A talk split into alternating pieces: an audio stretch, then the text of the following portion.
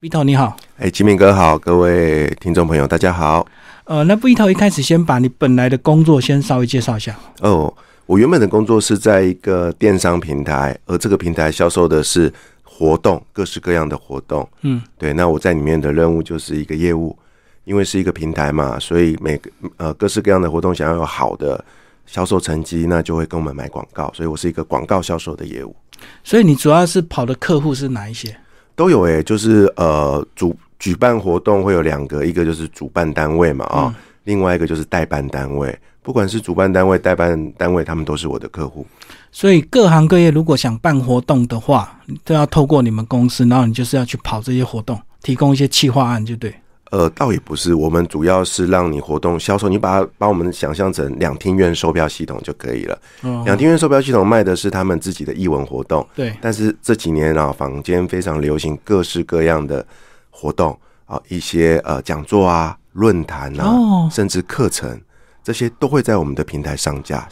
你们等于也是另外一种译文平台，就对，你们没有是错活动平台我。们是一个活动的售票平台。哦，再用另外一个说法，你把它想象成像我们的同业啊，有些是旅游平台，他们懂销售的就是各式各样的旅游行程。嗯， OK，那我们销售的这个呢，就是各式各样的活动。或者是像一些订房网，就对，没错，就是卖各式各样的房间。没哦错，没错。呃，那后来是怎么样遇到一些问题，所以公司有跟你提出这样的一个这个，后来业绩如果没有再达标的话，可能就要把你这个之前，因为在去年的我印象中是三月吧，哈，嗯，二月开始发生，三月、四月这两个月，呃，政府突然下了非常多的跟疫情有关的紧急的措施，禁制令就对，，对禁止令呢，它宣布一开始是比较大的规模，后来越缩越小，它就禁止了所有集会的一个呃哦群聚的活动。那我们做的是活动啊，活动当然尤其是线下活动，那当然就是要很多人都在一起嘛，嗯，常常要群聚，是是，所以我们那时候瞬间，我们所有的呃客人的活动都被迫取消，因为取消了，我们当然就不会有执行广告的这个任务啊。嗯，那当然，活动现场的服务也全部被终止了。嗯，所以对我们来说，哇，那真的是突然间像是急冻一样。本来每天都很忙的，突然间变得每天都没有事情做。嗯，那相对的，之前签的约、准备执行的活动以及收入也都全部停下来。嗯嗯嗯，对，印象很深的是，如果大家还有印象的话，大家常常在呃大台北地区常常坐公车嘛，搭对捷运，对不对？大家如果有注意到的话，你会发现哦，那一段时间就连捷运车厢上的广告都不见了，你都啊知拉道吗？掉了，嗯，我是第一次看到那样的景色、哎，我第一次，因为捷运车厢的广告是非常热门的，我第一次看到那个广告被拉光光，只剩下广告代理商的那个联络电话，嗯哇，，那时候真的是吓了一大跳，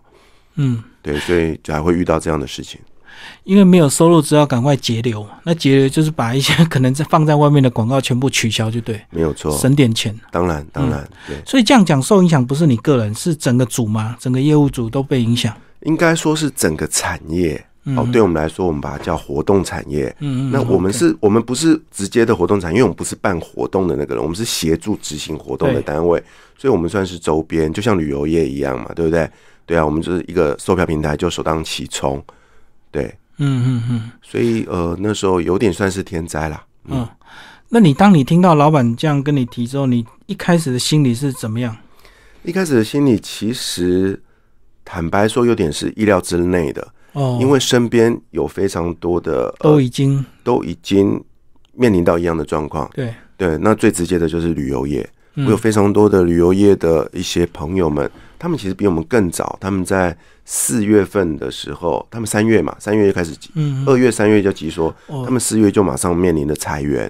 对然后甚至无薪假之类的。那我们我们算是比较晚一点点的，他们是第一波最快，他们是第一因波为就马上不能出国了嘛，所以很多导游领队就是马上就失业嘛。没有错。嗯那他们连带的影响的，当然就是交通业那些呃游览车公司啊嗯对等等的，国内旅游的部对分，不对？就嗯首当其冲。那接下来的话，那时候其实就预期我们也会受到影响，嗯所以其实受到这样的同时，心里面其实是没有太大意外的，嗯嗯，早晚要轮到。早晚会轮到。嗯，那后来为什么会想要去成立一个这个粉丝页，然后记录你这个每一天的心得？哦，当然啦、那时候虽然是预期之中，可是坦白说，呃，自己还真的不知道该怎么面对。下一个工作吗对，呃，不管是下一个东西，呃，应该这么说，下一步到底该怎么样？ ？OK，嗯，对，因为那是整个产业面临的问题哦，所有身边的呃朋友的公司都都面临人事紧缩的一个状况，所以简单的说，你并没有办法像过去一样放一个消息说，哎、我可不可以到你的公司去试试啊之类的，因为全部的公司都紧缩了，嗯，然后大家都缩编了，然后人事都冻结了，你可以预期到就是一个寒冬嘛，嗯所以那时候你不知道该怎么办，然后唯一的方法就是你必须得找一个呃宣泄的出口，嗯，所以那时候就决定来开个粉丝团写写文章吧，嗯而且是用匿名的方法，因为我不想让人家知道我正面临的这些事情。嗯，所以那时候就马上在老板跟我讲的第二天，我就请好朋友帮我开了一个粉丝专业，然后就用匿名的方法开始每天一篇日记的写作。可是匿名的方式，为什么你在一开始并没有写的非常的悲愤，或者是非常的这个负面？呃，对我可以来说尽情的宣泄啊，对我来说，呃，这件事情其实也没什么悲愤的啊，因嗯为我不是第一个遇到这件事的人啊。我看到的是，已经有很多人都已经被所谓的，举例来说海啸吧，已经被海啸卷走了，你知道吗？嗯我只是稍微晚一点，水才淹到我这一边，而且坦白说，我没有被卷走，我那时候只是脚开始碰到水而已。嗯我不知道那个水会不会继续往上淹，因为老板不是叫我明天就走路，老板给了我六十天的时间做努力，所以在那六十天，我把它当做一个任务在执行。嗯，我只是泡在水里去执行而已。这六十天的一开始，你有想要这个拉回业绩，然后能够待下来吗？还当是嗯然，当然，也是有这样的心对态。老板给了我六十天的任务，那当然是拆分成两个月嘛。嗯第一个月业绩要做到多少钱，第二个月要再做到多少钱。嗯那当你做到第一个月，你就有第二个月的机会，对就像打电动一样嘛。嗯哼所以我那时候就是拼了命的想要完成这个任务，当然没有办法完成就算了嘛，但是我得试试看，因为我下面还有很多的呃很多的这个部门的的的成员，不是我的事而已，是大家的事情，所以那时候第一个月真的是拼了命的做、欸，然后很幸运的第一个月我没有做到业绩，哦，所以当第一个月结束的时候，其实我心里面是很振奋的，因为我觉得还有一点机会 啊、还能够存活还。能存活。对，那只是没有想到，在第二个月一开始没多久，老板就还是做了一个决定，通知我要离开公司。嗯嗯嗯，对，所以我有完成第一个月的挑战，但是很遗憾的，没有机会完成第二个月的挑战。是你个人还是整个连下面人都被支遣掉哦，了？当然只有我个人而已，哦，哦只有我个人而已。我那时候走的时候是一个人走的，嗯对，因为我想说，至少就你知道的嘛，就是呃，我就是一个该负责任的人，我先离开，但是剩下来的同仁们可以继续努力。嗯嗯嗯。好，这六十天其实你花了很多时间在探索、摸索自己，对不对？一开始的时候，其实没有刻意做这件事、欸，我只是试着就每天在那边写日记嘛，只是没想到写着写着，越写越深了，嗯，对，啊，就就开始一直展开在了反思啊。没有错。其实一开始的时候，并没有想到做这件事情、欸，只是想说啊，心里面到底在烦什么，就把它写下来就好。就后来回头看才发现，其实每天就好像在探索一个呃过去你没有挖掘过的自己一样，嗯，这也是后来回头才发现的意外的收获。可你算是比较特别，因为如果这种状况，很多人会花很多时间赶快找下一个工作，下一个不被疫情影响的工作。对，呃，可能也是那时候的我，我也不知道到底哪根筋坏掉了， 可能工作很多年了啦，然后压力很大，我想要也顺顺势就休息一下嘛。呃，顺势想要先沉淀，应该说沉淀一下，因为坦白说，这些年来你知道的，出社会一直都一直在工作嘛，对，没了工作就赶快想要找下一个工作，然后不知不觉的，你好像陷入了一种轮回，我把它叫轮回，轮回就是你又找到了一个新的对象，这个对象当然就是一个公司嘛，就不敢停下来。不敢停下来，你就拼了嗯命的一直做，一直做，做到有一天，不管是你自己做不下去，或者是老板叫你不要做为止，嗯你又重新再再再来一次。对那人生已经到了四十五岁了，你突然发现这个轮回好像有点累了，你想要打破这个轮回，那你就必须得让自己停下来去思考，说，哎、我接下来还要做一样的事情吗？或者是我努力试试看做不同的尝试？嗯，因为那感觉有点像是我们年轻的时候谈恋爱一样嘛，你老是一直分手，一直分手，到后面你也会觉得很烦。从一开始的怪别人，怪这些遇到不对的人，到后面你会想说，诶，会不会问题出在我身上啊？嗯，对可，能是我自己的一些想法要变，因为我老是爱上了不该爱的人，有一点这样的想法。嗯，所以才会刻意的让自己缓一缓。那再加上一个就是，当然就是大环境的问题，因为我那时候想的是，我还要继续做这个行业嘛？因为如果是继续做这个所谓的活动的产业的话，在短期间之内，它不会有太大的改善，嗯嗯，因为它不是一时半刻的事情对。事实证明，一直到现在，疫情还没有真的远去，对，不是吗？嗯，嗯对。啊，所以是有那么一点阴错阳差的。可是你在书里有提到，你那时候还是有一定的经济压力耶。当然有啊你，说有还有这个千万贷款啊，是还要二十九年，所以你是买的一个三十年房贷的房子。我们原本是要贷二十年的啊，哦那结果是我太太坚持， 我太太觉得这样比较没有压力。这样子比较留一点有一点余裕啦，嗯，嗯有一点余裕，所以她坚持要用三十年分期。那当然，我很谢谢她做了这个决定啊，因为如果那时候我坚持是二十年的话，现在压力会更大。对对对，那因为是三十年，再加上那时候有很多的读者，读者在写日记的时候就给了我建议，他们建议我说，不管到最后，如果你真的要离开公司，你一定要去跟公司要求符合劳基法的一个呃之前之的前费，是是，那我也照着他们的建议去做，所以那时候离开公司，我是能够去申请去申请这个呃失业补助的。嗯，那也因为失业补助，然后加上自己也稍微省一点啦，事实上，呃，日子是还勉强勉强可以过下去的。嗯嗯嗯，对。然后你没有急着马上去做一些失业的一些资讯嘛？呃，职训是吗？嗯，职训的话是有的，一开是始我后们来嘛。后来的，一开始对坦白说，我们到这个年纪，从来也没上过职训课啊，然后对职训有很多你知道的误解啊。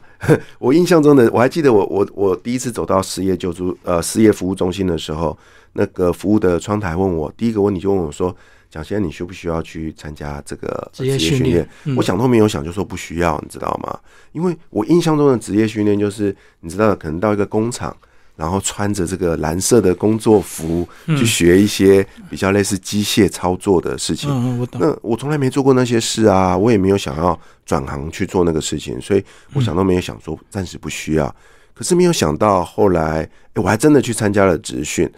所以他其实训练的课程非常多，是的，是可以真的找到自己可能儿时的一些想要兴趣去重新再训练的。我或是后来跟发现哦，随着这个时代的改变，其实现在的职训课真的是五花八门，你知知道吗？什么课都有。像我去参加的那一堂啊，我会想要参加，是因为我原本就是个业务，嗯而那堂课啊，它就是教你如何成为一个更好的业务。嗯，等于说我是去，我是去在，我是去参加了一个让自己在原精本进的，对对精进的课程。那对我来讲，那是一个求之不得的，因为我从来没想过，我我当业务是阴错阳差啦，嗯，就是呃工作了换了很多的职务之后啊，那阴错阳差走上了业务这这个领域，那做的也很开心，你知道吗？可是我还真的从来没有人教过我怎么当业务，我们充其量只是用过去累积的一些经验经，验。对，跟人脉把这件事做好。那没有想到，哎、嗯竟然有这一堂课去教你怎么样成为一个更厉害的业务。所以你回头再学理论，会不会觉得非常的亲切， 如鱼得水？会哦，在嗯从一开始准备考试的过程里面，我就找到了很多之前嘖就是想不透的答案啦。嗯其实后来你发现，其实那些东西都是书本上教的那些道理，对，只是我们从来没有回头去看那些我们觉得好像嘖老生常谈的一些事情罢了。嗯，啊，那透过这个过程，我突然又找回了一些啊，原来当业务是这么有趣的一件事情。嗯嗯，但是在参加职训，其实还是要有一定的这个口试跟笔试，对不对？所会有以两个阶段，对第一个是呃笔试的过笔程，试过了才有口试。是，那就是一个基本功了啊、那其实很意外的，在准备笔试的过程里面，我真的就是自己有点像进修啦，自修，因为它有非常多的考题、考古题嘛。对，对啊，那我就一道题目一道题目的去背，然后一道题目一道题目的去理解，回头去想我过去在工作遇到的这些类似的状况，还意外得到了很多收获、欸。嗯，那另外一个挑战就是口试，嗯那我是第二次，我是考了两次才考进去的。第一次呢，就其实就是在口试这一道被刷下来的。嗯，对，那我也很意外，因为我们过去在工作的时候，老是去当面试官嘛，有新人要进公司，尤其是你的部门，你就是部门主管啊，你就要亲自的跟他们口试。那也很久没有被口试过了，你知道吗？就没想到，哎、自己竟然在这个环节第一次就被刷了下来。对，因为它是完全公费的，所以它还是蛮名额还是蛮珍贵的，所以他是希望有新人或者是有一定的这个能力程度之后再来上，才不会浪费资源。嗯，那当然，我也是后来进去，第二次进去了之后，才有机会去试着理解他们所谓的判断标准会是什么样。嗯，就如同主持人所说的，他们的确是有一些条件的，他们想要去筛选真正需要、真正珍惜这一个受训机会的一些候选人。嗯嗯嗯。所以你是上三个月还是上半年的？我上呃，严格来讲是两个半月，哦，两个半月还不到三个月，都嗯整天吧，都整天，每天礼拜一到礼拜五的早上九点到下午的五这种点，感觉蛮棒的。其实就是再一次当学生，对不对？真的真的，那就就没回有到压小力耶， 真的每天至少上课是比较轻松一点的，对，我们的压力就是你要准时上课，然要后起床嘛。啊要起床，然后不能缺课，因为它有一个蛮严格的规定，你不能够你的受训时数哦，请假，不管是请假还是旷课，你不能超过总时数的百分之十。等于你又松了一段时间了，哦，没对不错对？嗯没错所以要再次的准时起床，像回去过去上班那种日子，没有错。那其实只要到这个资讯场地之后就轻松了。到成远其实也不轻松哎、 你知道可吗？是总有一些课是你本来就很熟悉的啊、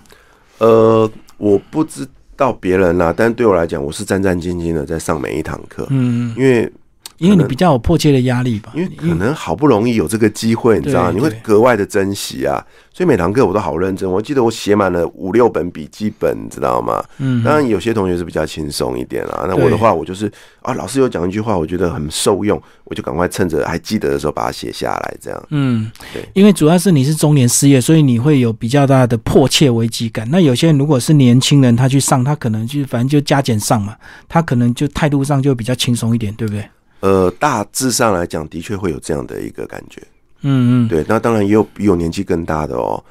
你感觉到他们也是很认真。嗯，所以就渴望说能够在这个短短的这样不到三个月的这个受训期，能够找到一个更好的工作，但是并不是那么容易，主要是疫情还没过嘛。是的，嗯，对，那而且你的专长又是在活动这方面，就是一定要恢复正常的生活之后，才有可能回到过去啊。是啊，所以是这也是后来才呃边上边思考的一件事，就是嗯还是回到那个老课题，自己的下一步究竟在哪里？那现在职训结束了，那大家也开始纷纷在找新的工作，包含我也是一样。那坦白说，你要回到原本的这条路是有对点困难的。对，对，那所以我们同时在想新的可能性，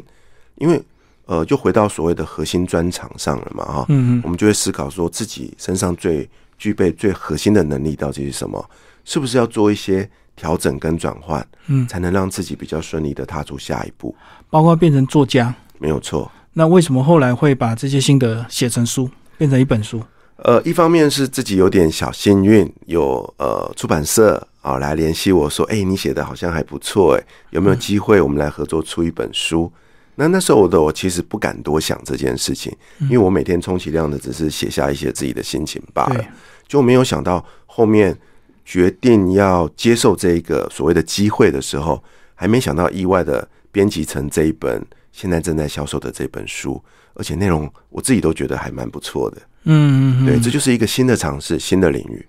对，这个每天很努力的写下当下的一些心得，回头累积到一个量之后，诶，它的质感就出来了。没有错嗯，在编辑这本书要截稿的那个当下，我其实还在上课哦，那是在一月的时候的事嗯，而那时候我就已经写了超过两百篇的日记了。那后来我们从两百篇里面去筛选最前面的六十天，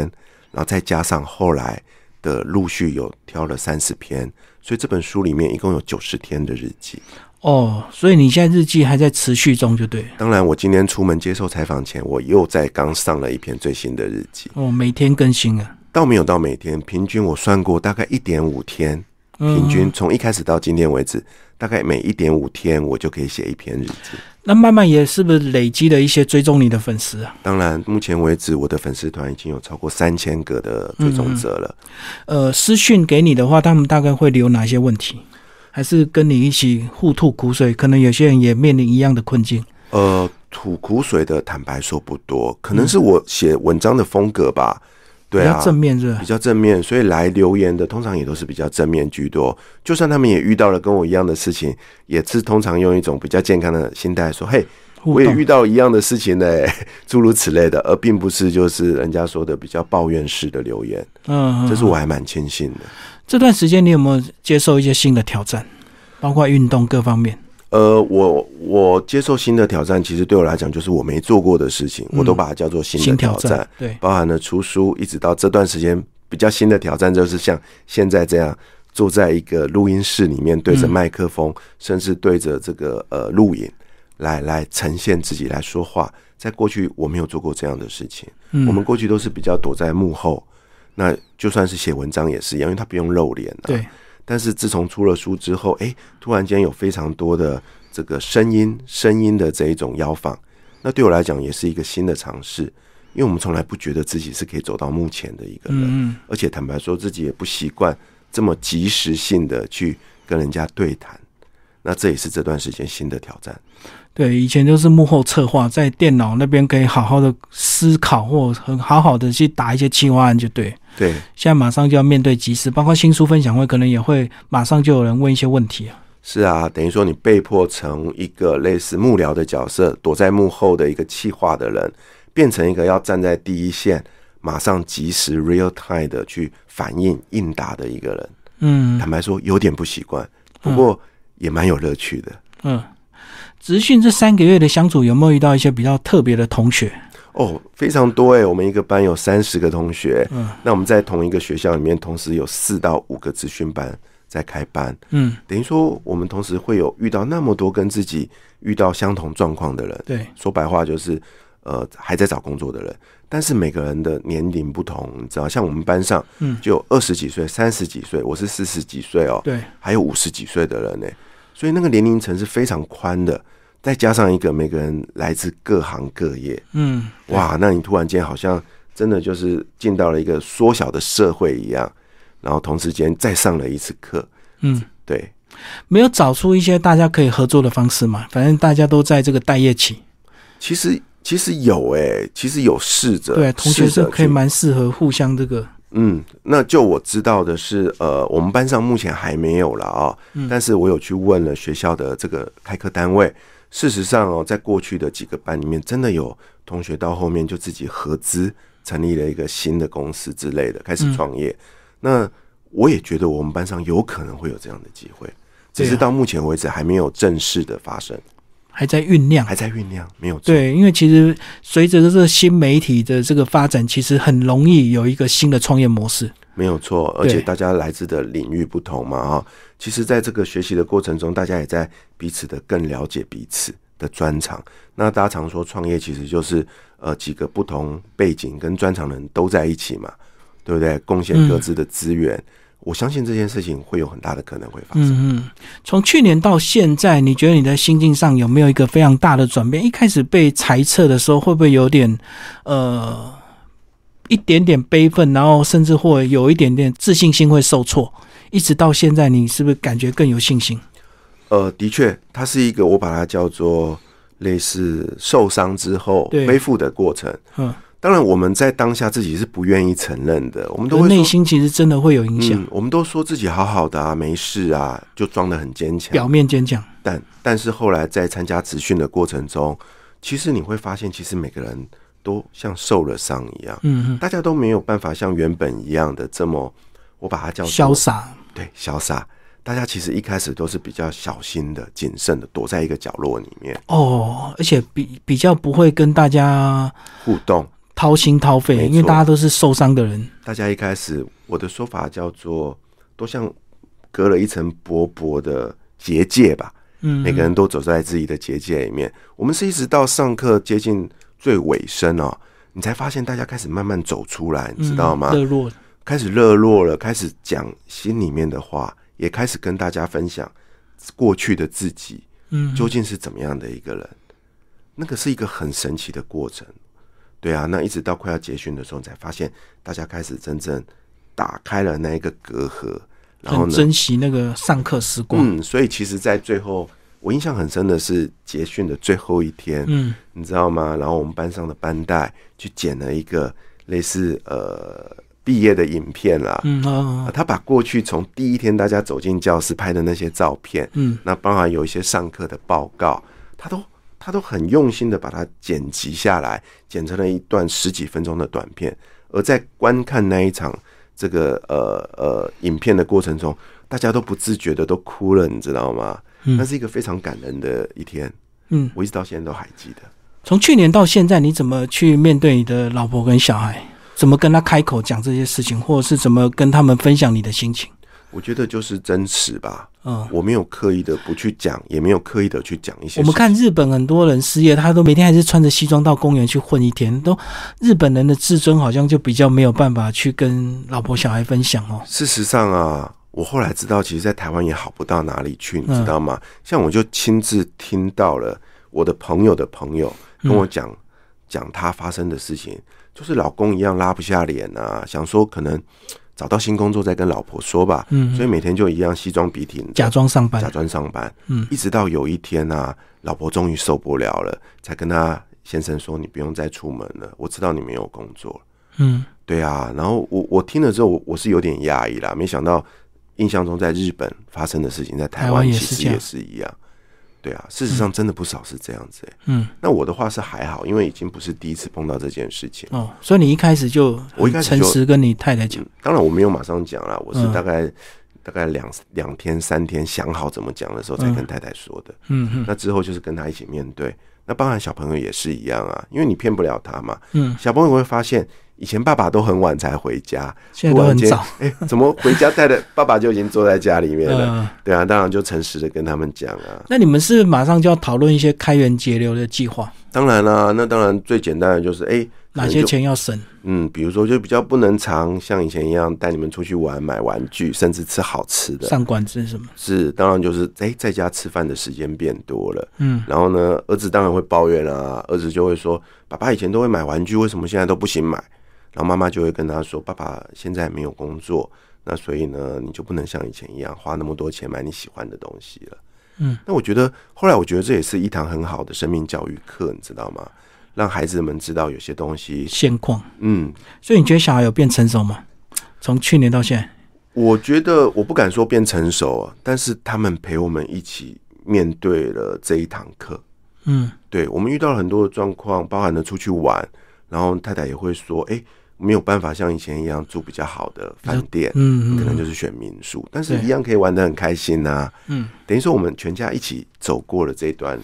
这一段生命的课程，我觉得挺好的。所以更重要是相处的过程，并不是居住的品质或者是一些出门的交通工具，对不对？没有错，嗯，没有错。如果有心的话，其实你坐大众运输工具，你还是会全家人很开心，啊不一定要当然啦坐豪华的修旅车。当然，当然，像我嗯们，我我在某一篇的日记有想到，我曾经啊，我一直我的心愿就是换台新车，嗯嗯，好，因为我的父亲已经年纪很大了，那我家里那部车现在已经满二十年了，你知道吗？我最大的心愿真的就是换一部很趴的车，男生很喜欢嘛。可是你知道又遇到了这样的事情，嗯嗯所以那怎么办呢？后来我做了一个决定，我就去租车，我去租了一部七人座的大车，然后就带着我的父亲母亲一起去玩了一天。那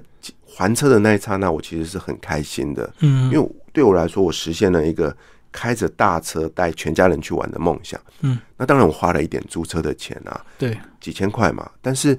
它绝对比我去花一百多万去买一部那样子的新车来的实在多了。嗯嗯，那是我这也是我从来没有尝试过的一件事，以前完全不会想租车了，不会想一定要要想有自己的车嘛，就好像很很多人一定会想要买自己的房子嘛。没有错，嗯，对啊，所以这这一年呃接近一年的时间，我真的都都在尝试自己想都没想过的事情，去改变很多我的价值观。嗯，我现在会觉得有很多东西其实不一定要拥有，嗯，你知道吗？包含包含房子也是，坦白说，嗯不过我那时候因为已经买了，已经买了来不。及。嗯对，所以现在我都会对身边的一些比较年轻的朋友会说，其实你们不一定要去买房子，如果那个压力对你来讲真的那么大的话，你可以选择把有限的金钱花在创造很多你一辈子都忘不了的体验上面，嗯嗯，包含旅行，也就是一个很对好的对，体验去哦。做不一样的事情。是因为当你选择了把一些很辛苦赚来的钱拿去买这些物质，所谓物质上的东西，不管是包包啊、汽车啊，或者是你喜欢的相机，这些东西，你会发现，你只有在买的那个当下，你会觉得很兴开心奋，嗯但是其实两天你就麻掉了，你知道吗？对因为当你拿出去的时候，你会发现，你会去比较，当你嗯你会去发现别人手上拿的这个相机更好比你更好，嗯，然后呢，你也会，就算你很辛苦的拍了很多的照片，你也会开始去比较所谓的拍照的结果那个品质，你会发现别人拍的比你更好，嗯然后你就会开始去追寻更好的那个东西，对，你知道吗？但是如果你今天是拿去旅行，拿去创造一些自己从来没有过的体验，那个东西是很难比较的。嗯，无法复制的经验，没有错，对你来讲那是独一无二的。那别人呢，跟你没有办法比较，因为那活在别人的脑袋里面。嗯就像我走过了这一遭，遇到了那么多的事情，我很难得去跟人家比啊，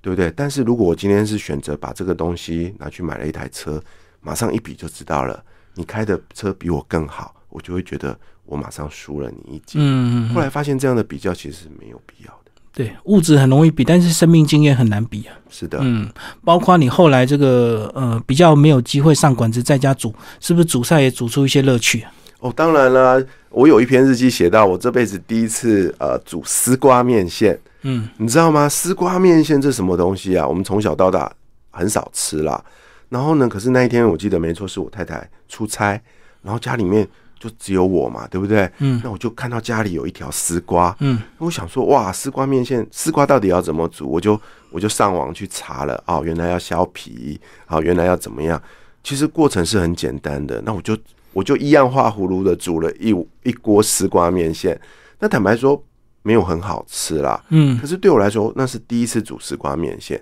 那我的女儿也是第一次吃我煮的丝瓜面线。对，丝瓜其实是硬的，但是煮完之后它是能够这么烂，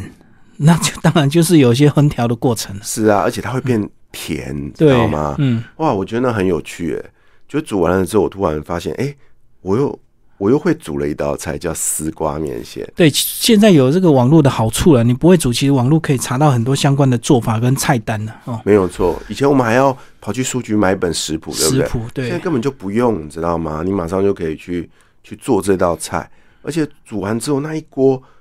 很便宜，你知道吗？因为丝瓜就一条丝瓜跟就面聊线丝而已瓜嘛，而且对那个是家里本来就有的东西。我突然发现，哇，其实生活有很多的乐趣跟成就感都来自于这个东西。所以你有透过网络去学一些新的技能吗？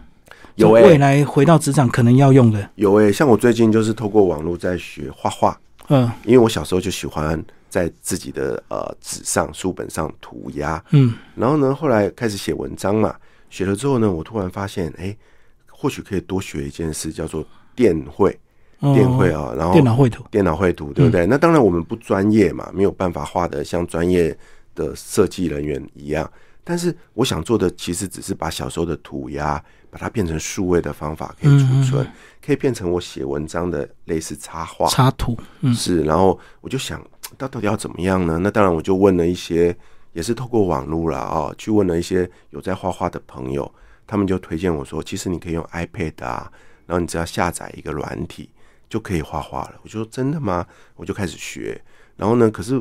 呃，后来我就想画了一段时间，我觉得还是不行，然后就突然发现现在有很多的那个线上课程。嗯，线上课程，然后我就我就花了一千多块去买了一堂线上课程。哦，照着步骤去学，嗯，因为我突然发现，其实这个学习的过程跟我去上职训课其实道理一模一样、欸，只嗯是说上职训课是因为刚好符合资格，对不对？对拥有这样的机会，可是我想学的东西还蛮多的。事实上，只要透过现在很便利的数位的一个学习，线上学习，在家就可以学啦。嗯，而嗯且相较之下，其实它的费用是合理的。对，而且当有一天你再回到职场，搞不好你电脑插画这样的能力跟你这个本质就会有一些互补性啊，没有错，就会有所以帮助。像现在只要稍微有空，我也试着在我的文章里面，本来都是附照片的嘛，我就可以依照那天的心情画一张简单的图，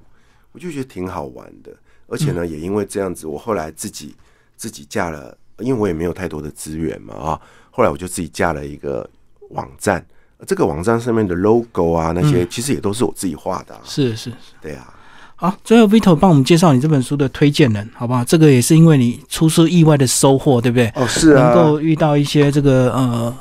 文字工作者帮你写推荐，没错，那首先我要介绍的是呃一位畅销作家，叫做黄大明。嗯哦，他的故事也很妙，你知道吗？因为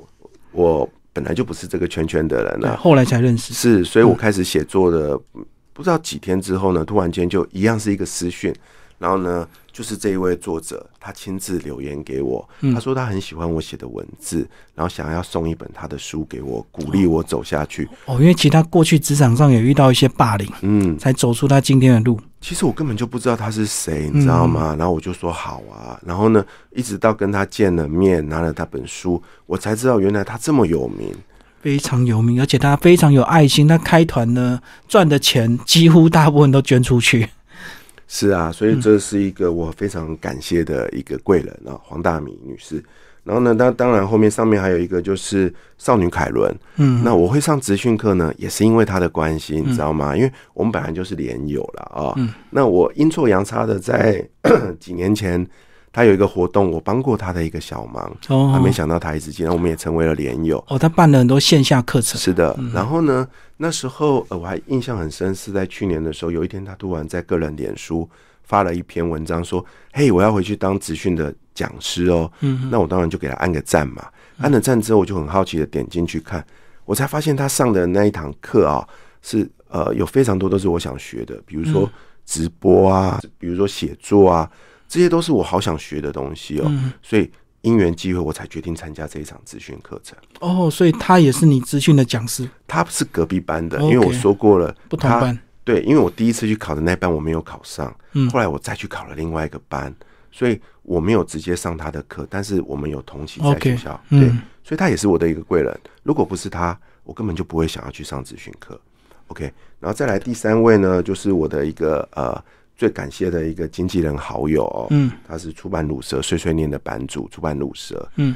那时候呢，我会想要开一个粉丝团写作，也是因为他，因为他经营自己的粉砖已经好些年了，然后也有非常多的读者，你知道吗？我觉得他做的很好，然后呢，所以那时候我决定要开粉砖，我第一个想到的就是他，嗯我就打他电话跟他说我遇到的事情，我就问他说：“嘿，我选你来开一个粉砖怎么样？”没想到他马上二话不说说好，而且马上帮我开起来了，你知道吗？也托他的福啦，我的呃，他在他一开始写作的时候，他在他的这个粉砖里面也同步帮我分享我的日记哼，，OK，所以我才那么幸运的在这么短的时间，才有那么多人会看我写的日记。嗯嗯，对，那当然最后一位就是一一一人力银行的这个呃何启正何总，然后呢，他也是看了我这本书之后呢，嗯他也义不容辞的就决定帮我推荐，我也非常感谢他。嗯对，这是我书上主要四位推荐者。好，今天非常谢谢 Vito 为大家介绍他这本书哦，这个呃倒数六十天职场生存日记，你的粉砖也是同名对不对？是的，是的，嗯，那听众朋友如果有兴趣互动的话，或者是追踪 Vito 后续的这个呃职场到底是怎么发展，也可以追踪他的粉砖以及这个呃来看这本书哦，才思文化出版，谢谢。谢谢吉明哥，谢谢大家。